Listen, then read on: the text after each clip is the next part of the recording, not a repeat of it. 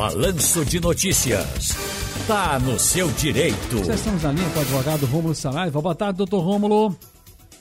Boa tarde, Ciro. Boa tarde, ouvintes da Rádio Jornal. Um prazer falar com você. Prazer do nosso. Doutor Rômulo, de acordo com o INSS, nem todos podem ter a concessão do auxílio-doença à distância.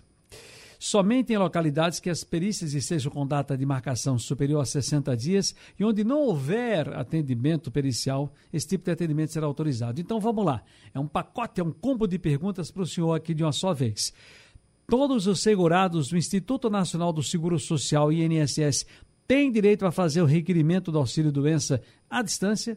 Segundo, quando é preciso ter perícia presencial e terceiro, quando na perícia na minha cidade, como proceder?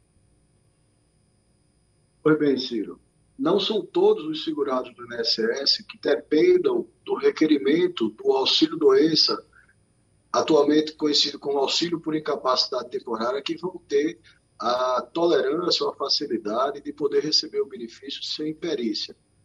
É necessário ter é, os requisitos né, de a demora do próprio órgão do INSS está acima de 60 dias e também é, a, a, questão de o, o segurado né, é, tá, tá, nessa, nessa fila né, é, também depende da questão do tipo da complexidade da doença. Por quê?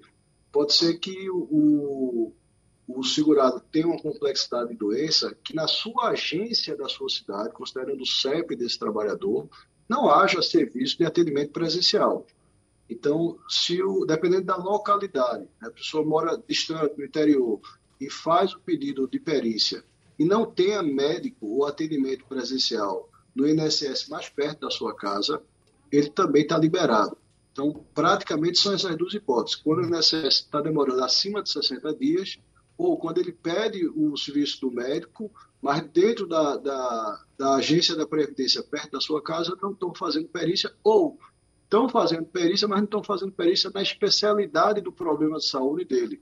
E aí, nesse caso, a orientação é o trabalhador juntar um laudo médico pelo próprio aplicativo Meu INSS, e nesse laudo técnico, ou melhor, nesse laudo médico, é necessário que tenha informações básicas, como uma letra legível do médico, que tenha o apontamento da incapacidade, se a pessoa pode ou não pode trabalhar, e de preferência por quanto tempo ela deve se afastar, e também o, o carimbo né, do, do, médico com o CREMEP né, desse médico, para que o INSS possa fazer a concessão de maneira remota, sem precisar o trabalhador é, ser analisado por um médico perito.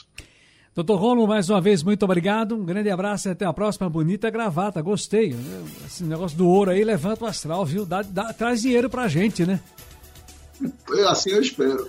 Vou usá-la mais. Alguém Obrigado, pode dizer, alguém pode dizer, não, não, não, não, rapaz. É, é, é mostarda, disse, é ouro, é ouro. Um abraço, doutor Rômulo, boa tarde.